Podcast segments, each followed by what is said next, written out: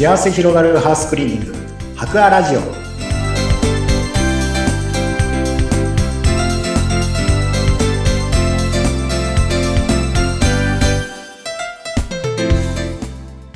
はようございます。株式会社博アマネージャーをさせていただいております。木田睦明です。今日はよろしくお願いいたします。よろしくお願いします。インタビュアーの山口智子ですえ前回に続いて木田さんにゲストでお越しいただいておりますがえ前回は木田さんのこのお仕事を始めるまでのきっかけやまたお仕事の中で嬉しかったエピソードなど伺いましたが今日はそのエアコンのクリーニングに関して、えまたこの聞いてる方にもちょっとお得な情報といいますかあそうなんだと思う情報をお届けしたいなと思うんですけれどもそのエアコンに関してよくお客様に聞かれることがあるそうですね。はい。まあ、聞かれるっていうのもあるし、お客様がそう思われてしまってる方が非常に多いなっていうことなんですけども、ええ、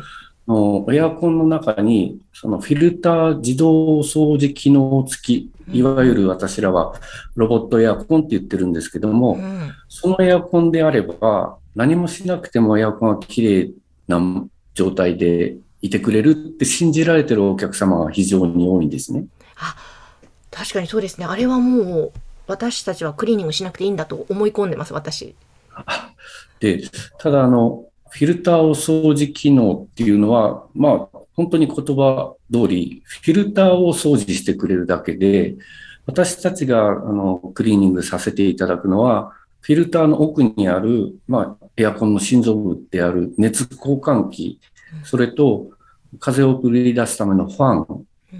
これを洗ってきれいにすることで、エアコンからきれいな空気が出るようになるものなので、フィルターだけを掃除しても、うん、機械がそこまでの掃除はしてくれてないのが、まあ、今までのエアコンですね。いや、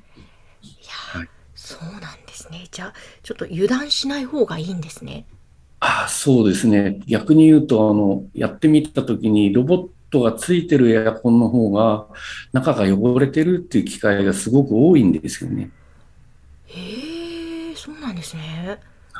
なので、やっぱりロボットエアコンに限らず、こうエアコンは定期的にクリーニングをすることをお勧めしますね。あ、本当そうですね。えー、そっか、じゃあ普通のタイプ、従来のタイプでも、最新式のタイプでも、やっぱり定期的なお掃除は大切ということですね。はい、私はそう感じております。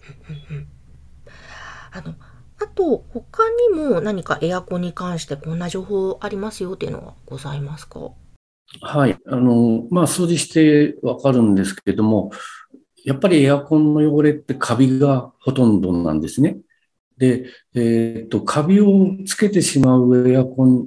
ていうのは、要は夏、冷房運転、もしくは除湿運転をしたエアコンっていうのは、どうしてもエアコン本体に結露水がついて湿った状態になるわけで、その湿りがカビを呼ぶ原因の一つになるんですね。そうなんですね。冷房が、そうなんですね。そうですね。冬場の暖房運転であれば、あの、エアコンの交換器から高温になりますので、湿気は飛んでカラカラ状態のエアコンのままなんですけども、冷房運転というのはどうしても除湿、うんまあ、気温を下げるために湿度を取るために結露水を自分の体につけて、それを外に排出して、上質なり気温、温度を下げるっていう働きをするんですけれども、そのまんまの状態で放っておくっていうことが一番機械にとっては良くないんではないかなっていうふうに感じています。そうすると、その夏冷房をもうガンガンと使った後のケアというので、一番家庭でできることって言ったらどんなことなんですか？あ一番手っ取り早いのは、あの、夏のエアコンがもう今年はこれで最後かなっていう時に、一度暖房運転をしてしまえば、あの、機械自体が乾燥してくれて、まあ、カビの原因になる湿気っていうのを飛ばしてくれるんで、暖房運転を挟むっていうのが一番手っ取り早いかなとは思います。そうなんですね。暖房運転を例えば何時間ぐらいかけとけばいいとかあるんですか？まあ、その時のあの気温とかもあるんで、あんまりその暑い中でガンガン暖房をかけて何時間もっていうわけでなくて、おそらく30分程度やれば十分に乾いてくれるもんじゃないかなっていうふうに感じています。そうなんですね。そっか、あの、除湿じゃなくて暖房の方がいいんですね。除湿の冷房と同じように、あの、湿度を取るために、えー自分で結露水を集める運転なので、うんまあ、機械によってもいろいろ除湿の運転の方法も違ってきたりするので、一概には言えないですけども、暖房運転の方が確実だなっていうふうに感じます。ああ、じゃあそうなんですね。じゃあ、やっぱりその暖房機能運転させるのがいいということですね。はいまあ、。あの、内部クリーニングという機能のある機種もあるとおっしゃってましたよね。はい。えーっと、内部クリーンっていう機能も暖房運転と似たような働きをしてくれるので、あの、まあ、勝手に運転してくれる機種もあれば、内部クリーンっていうボタンを押すと内部クリーンしてくれる、うん、機種もあるので、うん、その内部クリーンの機能を使うってことも一つの手だと思います。あなるほど、なるほど。そっか、じゃあちょっとその暖房機能と内部クリーニングを使って、えーはい冷房の夏の季節が終わった時には一回やった方がいいということですね。一度エアコンを乾かすっていうことが大事だと思います。わかりました。それやるだけでだいぶ違うんでしょうね。はい。うん。あとはやっぱりでも、あの、とはいえ、エアコンのそのクリーニングを、やっぱりこれ、1年に1回とか、定期的はいにプロの方にお願いするというのは、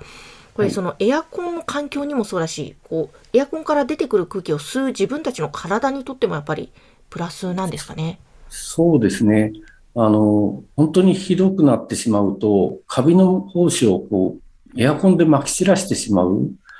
それが原因で咳こ咳が出るようになっちゃったとかっていうお客さんも数名いらっしゃいました。へえ。へえ、じゃあやっぱり綺麗に掃除をしておくのは大切ですね。そうですね。あの、定期的に、こう、1年に1回、2年に1回とか、決められるのは、お客様の、その使われる環境、頻度とかにもよるので、それはお客様が選ぶべきことだと思いますしうん、ただ、それが何年に1回になろうとも、綺麗な状態を保って、そのサイクルでクリーニングしていけばうん、常に綺麗なエアコンが保てるということになっていくと思います。ああ、わかりました。でもなんか、様々なね、機種のエアコンクリーニングをやっていらっしゃる木田さんにいろいろなお話伺いましたけども、なんか本当にエアコン一つとっても奥が深いですね。深いですね。まだまだ勉強足らないところがありますし、はあ。これからも毎日毎日精進していかなきゃなって思ってます。うん、何かの木田さんがこのクリーニング業界の中でハウスクリーニングのお仕事の中で携わってて、一番大切にお仕事の中でされてるところってどんなところなんですか？うん。一番大事なのはやっぱりお客様のことを大切に考えること。お客様にどうしたら喜んでもらえるかを実際に自分で施工してお伝えするってことだと思ってます。うーん。なるほど。そこを大切にもう着々とされてるいらっしゃるわけですね。はい。うん。あのぜひこの株式会社白亜にハウスクリーニングエアコンクリーニングお願いしたいなと思われた方はまずは番組の概要欄にホームページの URL を掲載しておりますのでそちらからご覧いただいてお問い合わせください木田さん前回と今回にわたってありがとうございましたようこそありがとうございました。